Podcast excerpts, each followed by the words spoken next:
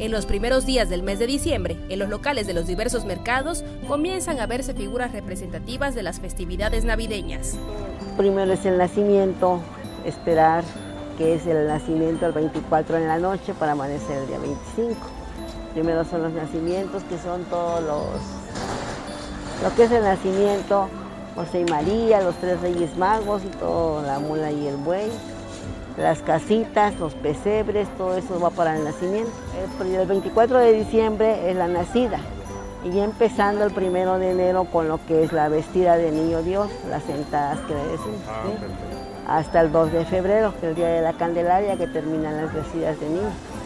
Clientes se acercan a comprar los nacimientos completos o únicamente lo necesario, dependiendo de lo que tengan en casa. No, todavía lo voy a empezar a hacer, ya tengo lo demás, menos el nacimiento, así que lo voy a empezar a hacer, por eso vine a, comprar heno.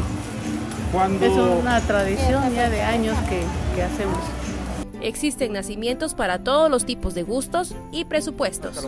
De lo más barato podría ser hasta de 100 pesos y ya el nacimiento y aparte lo que es los animalitos y todo lo que lleva como unos 200 pesos.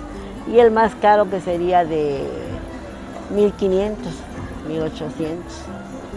Doña Cristina tiene 30 años vendiendo en el mercado viejo de Tuxtla y 12 años vendiendo imágenes religiosas.